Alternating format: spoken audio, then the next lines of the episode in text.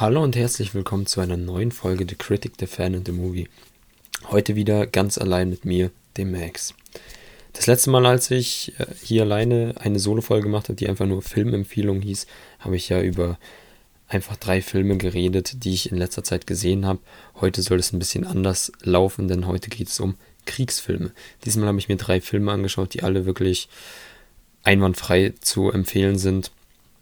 Und dazu möchte ich euch ein bisschen was generell zum Kriegsfilm erzählen, sagen und wie man hier an diesen drei Filmen unterschiedliche Ausführungen des Kriegsfilms erkennen kann.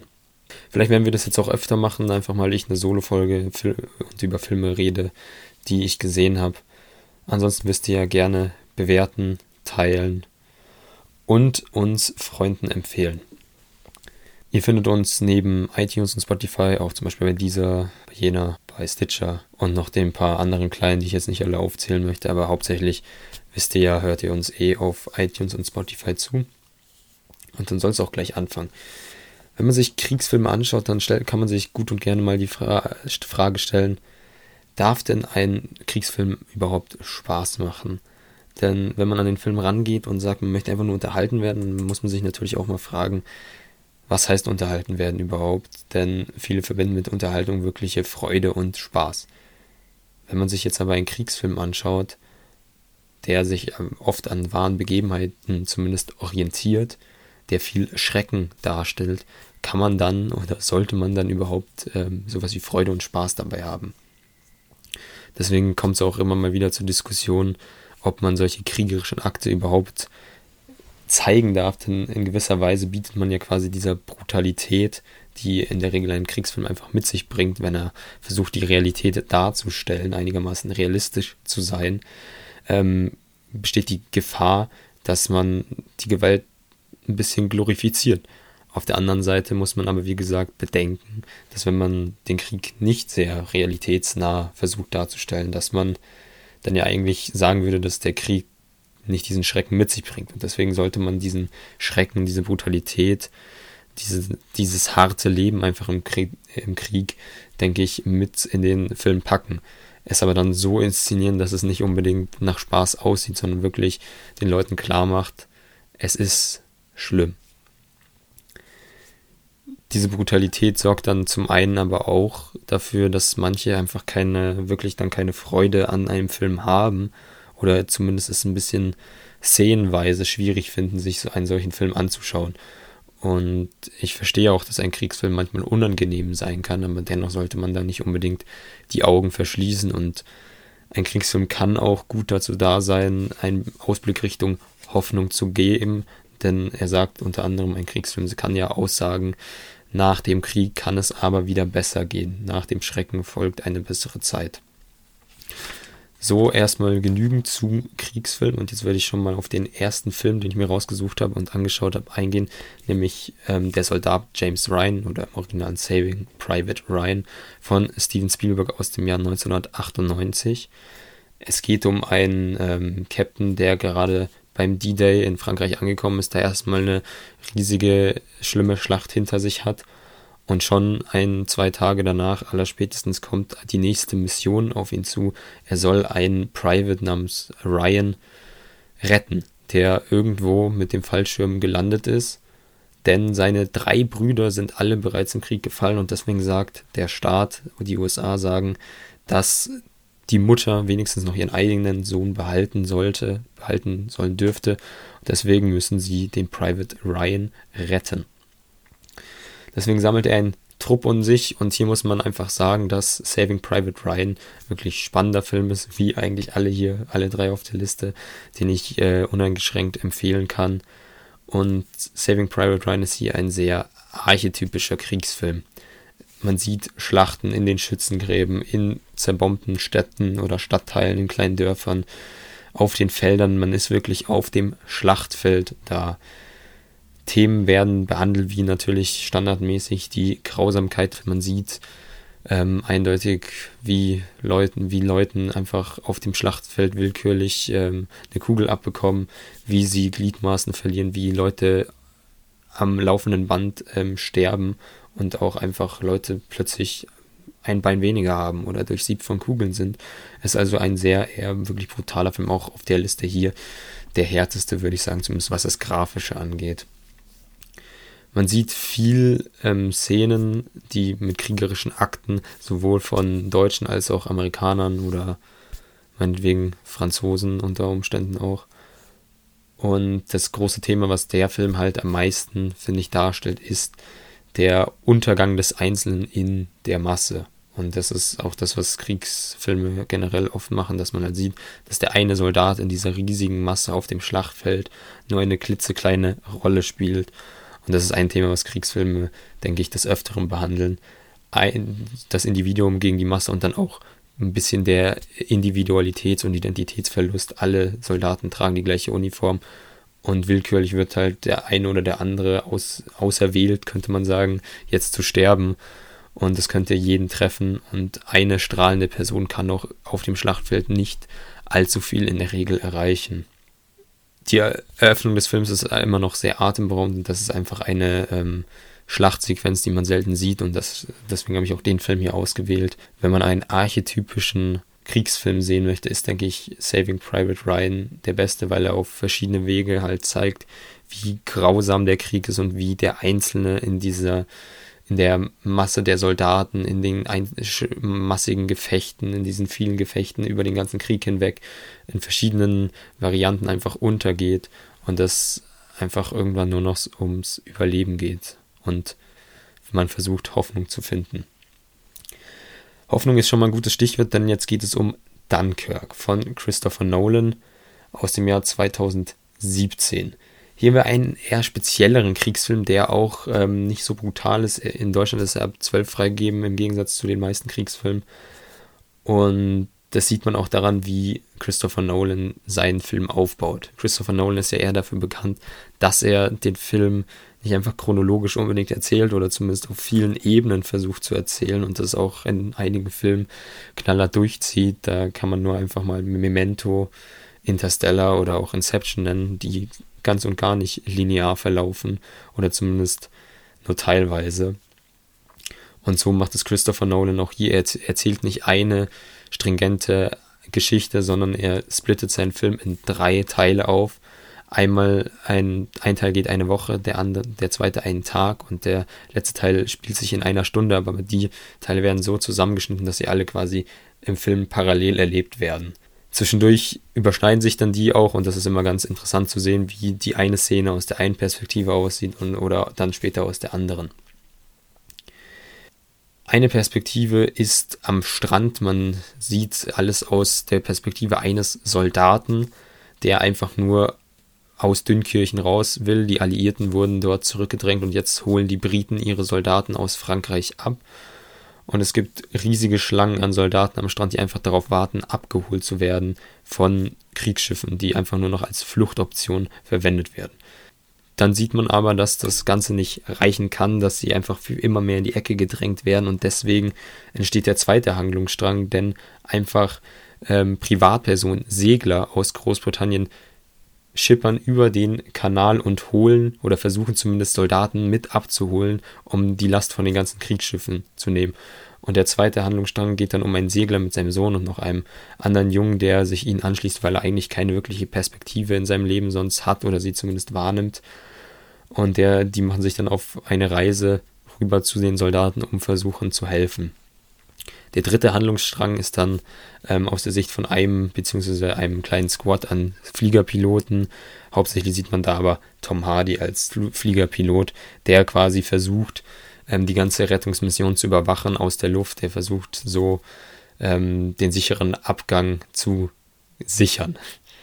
Die einzigen wirklich kriegerischen Akte, zumindest ähm, was die Protagonistenseite, die der Briten angeht, sieht man eigentlich auch nur aus seiner Sicht. Ansonsten von den Seglern her oder am Strand sieht man nicht wirklich, wie Soldaten in die Schlacht ziehen. Man sieht immer mal wieder nur, wie der Feind, denn hier wird auch Deutschland nicht als Nazi-Deutschland angesprochen in der Regel, sondern einfach nur als der Feind angesehen, ähm, zum Beispiel immer mal wieder angreift. Aber ein wirkliches Aufeinandertreffen auf dem Schlachtfeld gibt es in diesem Film nicht. Das Interessante, was ähm, Christopher Nolan hier versucht hat und generell auch geschafft hat, würde ich sagen, denn mich hat der Film voll und ganz überzeugt, ist, dass er es schafft, diesen klassischen Heroismus oder Heldenkult aufzubrechen, denn wir haben nicht eine Hauptperson, die, die wir in diesen ganzen Schlachten oder im Krieg verfolgen, sondern wir haben drei Handlungsstränge mit auch immer mindestens einem Protagonisten. Und so folgen wir nicht einem Helden eben durch den Krieg, sondern wir sehen eigentlich, dass es keine einzelnen Helden in der Regel, zumindest über weite Strecken des Films, gibt, sondern dass jeder seinen kleinen Teil im Ganzen beitragen kann. Und man kann, könnte sogar argumentieren, da man nicht viel auf dem Schlachtfeld ähm, sieht, dass Dunkirk nicht unbedingt ein Kriegsfilm ist. Dazu kann man vernünftige Argumente liefern. Durch das Szenario würde ich ihn aber trotzdem reinziehen, obwohl er halt nicht ähm, richtig den Krieg auf dem Schlachtfeld darstellen, sondern wirklich eher ähm, die Frage stellt, was nach dem Krieg oder am Ende eines Kriegs oder zumindest eines Feldzugs passiert und wie das auch aus verschiedenen Perspektiven ausschaut. Und da geht es nicht mehr um kriegerische Handlung, sondern einfach nur noch darum zu überleben. Man könnte sagen, der Film es geht eher fast ein bisschen in Richtung Survival-Film oder eben zu helfen und dass auch jeder in gewissen Situationen, egal wie klein man ist, was die Aufgabe ist, ähm, und was die Kosten sind, dass man helfen kann und das am besten auch sollte. Christopher Nolan fängt dadurch den sogenannten in Großbritannien, hier in Deutschland nicht unbedingt so bekannten Dunkirk-Spirit ein, einfach, dass jeder alles stehen und liegen lassen hat und einfach versucht hat, den Menschen zu helfen. Und dabei wird eine Selbstlosigkeit an den Tag gelegt, die man auch in einzelnen Figuren immer wieder wieder gespiegelt sieht in diesem Film, die wirklich berührend ist. Und da gibt einem dieser Film wirklich einen sehr hoffnungsvollen Ausblick, ähm, was den Krieg angeht und vor allem, dass es danach vielleicht besser weitergehen kann und nicht alles immer schlimm sein kann oder dass der Krieg sogar dazu führt, dass Leute etwas Gutes tun. Ein interessanter Film auf jeden Fall und ihr findet beide Filme, sowohl Saving Private Ryan als auch Dunkirk, aktuell auf Netflix. Also wenn ihr die noch nicht gesehen habt, könnt ihr, wenn ihr Netflix habt, kostenlos die beiden Filme mal anschauen. Private Ryan ist eh schon Klassiker. Dunkirk wird sicher sein, ist jetzt noch nicht allzu alt, aber für mich ist er jetzt schon ein moderner Klassiker, den man sich, die man sich beide unbedingt mal anschauen sollte. Zu guter Letzt haben wir ein unangefochtenes Meisterwerk, was wahrscheinlich viele zumindest vom Hören kennen werden, es nicht unbedingt kennen müssen, weil es auch schon einige Jahre auf dem Buckel haben, aber wenn man sich ein bisschen mit Film oder Krieg oder Kriegsfilmen beschäftigt haben, stolpert man wohl, wohl früher oder später über den Film. Es geht um Apocalypse Now, hier abschließend von Francis Ford Coppola, dem Schöpfer von unter anderem auch Der Pate aus dem Jahr 1978. Hier wird ähm, wieder ein anderer Aspekt, finde ich, im Krieg angesprochen. Da kann man generell nochmal kurz anmerken. Die meisten Aspekte findet man eh, ähm, die ich hier nenne, in allen Filmen, in den meisten Kriegsfilmen und in, all, in den dreien hier auch. Aber ich finde, diese drei Filme haben immer einen bestimmten Schwerpunkt ähm, an Thematik. Apocalypse Now ist ähm, auch relativ heftig, aber ich finde, was Apocalypse Now eher macht, ist nicht Einzelschicksale zu beleuchten oder halt ähm, generell den klassischen Kriegsfilm darzustellen oder Krieg darzustellen, sondern eher ähm, den Unsinn oder die dieses ganze Konstrukt des Krieges in Frage stellt denn ähm, Apocalypse Now ist an einigen Stellen wirklich sehr absurd und hat, man könnte sogar sagen, einige Szenen sind schon fast sehr schwarzhumorig. Dass man hier einfach versucht hat und auch geschafft hat, denn Francis Ford Coppola hat hier ähm, mindestens seinen zweitbesten Film abgeliefert, würde ich sagen, ist der Wahnsinn. Ähm, damals, für die damalige Zeit, so einen krassen, ähm, aufwendigen Film äh, zu schaffen, muss eine Tortur gewesen sein und das war es auch. Und er hat sich ja einige Jahre später nochmal daran gesetzt und dann nochmal einen anderen Cut gemacht, den Redux Cut, der viel länger war, den manche zu lang finden, ähm, den ich auch angeschaut habe und da muss ich sagen, der Kino-Cut ist der bessere, aber jetzt aktuell wird dann auch nochmal der sogenannte Final Cut ins Kino kommen, den man sich auch unbedingt mal anschauen könnte, den ihr hier auch dann in einer langen Folge mit Maxi wiederfinden werdet, demnächst. Apocalypse Now geht ganz anderer, anders an diesen Film ran. Er stellt, wie gesagt, viele Fragen und der spielt nicht im Zweiten Weltkrieg wie die anderen beiden, sondern hier geht es um den Vietnamkrieg. Da bietet sich dieses Szenario natürlich super an, um eben Krieg in Frage zu stellen, denn der Vietnamkrieg mittlerweile sagen viele Menschen, dass er auf jeden Fall nicht hätte sein müssen. Es gab auch schon ein paar Eingeständnisse auf der Seite der Amerikaner. Er kritisiert aber nicht nur diesen einen Vietnamkrieg, finde ich, sondern auch generell das Vorgehen im Krieg, Krieg generell oder auch zumindest das Vorgehen auf jeden Fall der Amerikaner im Krieg. Es gibt eine Szene, die das super darstellt. Eigentlich gibt es viele, aber die fällt mir immer wieder ein. Es geht darum, dass ähm, eine Vietnamesin wirft eine Granate in einen amerikanischen Helikopter und dann sagt ein, ähm, ein Lieutenant, glaube ich, ist oder ein Colonel oder so, sagt, was für Savages was für wilde Tiere, was für wilde. Und im, im einen Moment später lässt er diese eine Frau mit dem MG einfach quer durch ähm, das Feld jagen und ähm, begeht eigentlich auch so einen bestialischen Akt. Und so wurde auch vieles damals gerechtfertigt. Und das ist nur ein Moment in vielen in diesem Film, wie man einfach sieht, was alles Krankes und wirklich ähm, Schlimmes im Krieg passiert und wieso sowas überhaupt sein müsste. Der ganze Film ähm, dreht sich darum, dass ein abtrünniger Colonel, gespielt von Marlon Brando, den man auch aus der Pate kennt, ähm, sich quasi gegen die USA gestellt hat oder halt sich einfach getrennt hat vom Militär und das Militär möchte nun, dass unsere Hauptperson ähm, diesen Colonel umbringt, denn sie können nicht dulden, was er da veranstaltet. Sie halten ihn für wahnsinnig, denn er hat eine eigene Gemeinde, einen eigenen Kult um sich im Dschungel ähm, versammelt und gebildet und das können, kann oder will das Militär nicht zulassen. Dadurch begibt sich dann unser Protagonist auf eine Reise quer durch alle möglichen Gebiete. Man sieht ähm, Szenen auf dem Schlachtfeld, teilweise begeben sie sich dann einfach aber auch ähm, durch den Dschungel und es ist nicht nur eine Reise durch den Dschungel oder auch ähm, durch sich, denn der Charakter lernt immer mehr, was er eigentlich ist und wie er zu dem Ganzen steht und lernt den Colonel einfach durch Akten, die er sich durchliest, ähm, besser kennen, sondern es ist auch eine Reise Richtung Wahnsinn oder eigentlich auch nur Richtung Sinnfindung und ähm, wirklich der, der Frage, wieso alles. Denn Manche werden irgendwie immer bekloppter, die mit dabei sind, mit ihm reisen. Es sind ziemlich viele junge Leute mit dabei, die einfach irgendwann komplett ähm, überlastet sind vom Krieg, die dann draufgehen, die zu schnell gereizt werden und deswegen teilweise umkommen oder umgebracht werden, gezielt. Aber man sieht nicht nur den Wahnsinn auf der anderen Seite, sondern man könnte auch die Frage stellen, ob es nicht alles zum Beispiel wie der Colonel, der für wahnsinnig erklärt hat, ob er nicht eigentlich vollkommen sinnig ist. Es ist ein Film, der sehr ein bisschen schwer daherkommt und den man auch nicht einfach, finde ich, besprechen kann. Ähm, deswegen versuche ich ihn hier nur anzuschneiden. Es ist halt ein sehr komplexer Film.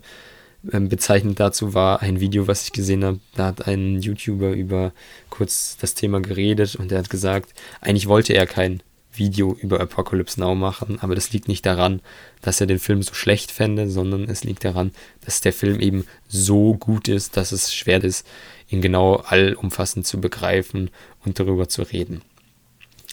Wir haben, wie gesagt, einmal den klassischen Kriegsfilm jetzt gehabt, Saving Private Ryan, archetypisch, das Individuum, der Einzelne, der in der Masse im Krieg untergeht und so die Grausamkeit erlebt.